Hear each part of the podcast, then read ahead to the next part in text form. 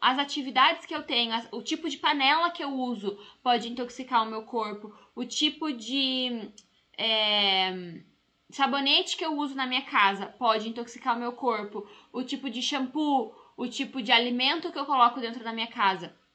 Tudo isso intoxica o seu corpo e aumenta o grau de inflamação crônica do seu intestino, ou seja, você vai criando uma bola de neve e a sua saúde vai se deteriorando cada vez mais.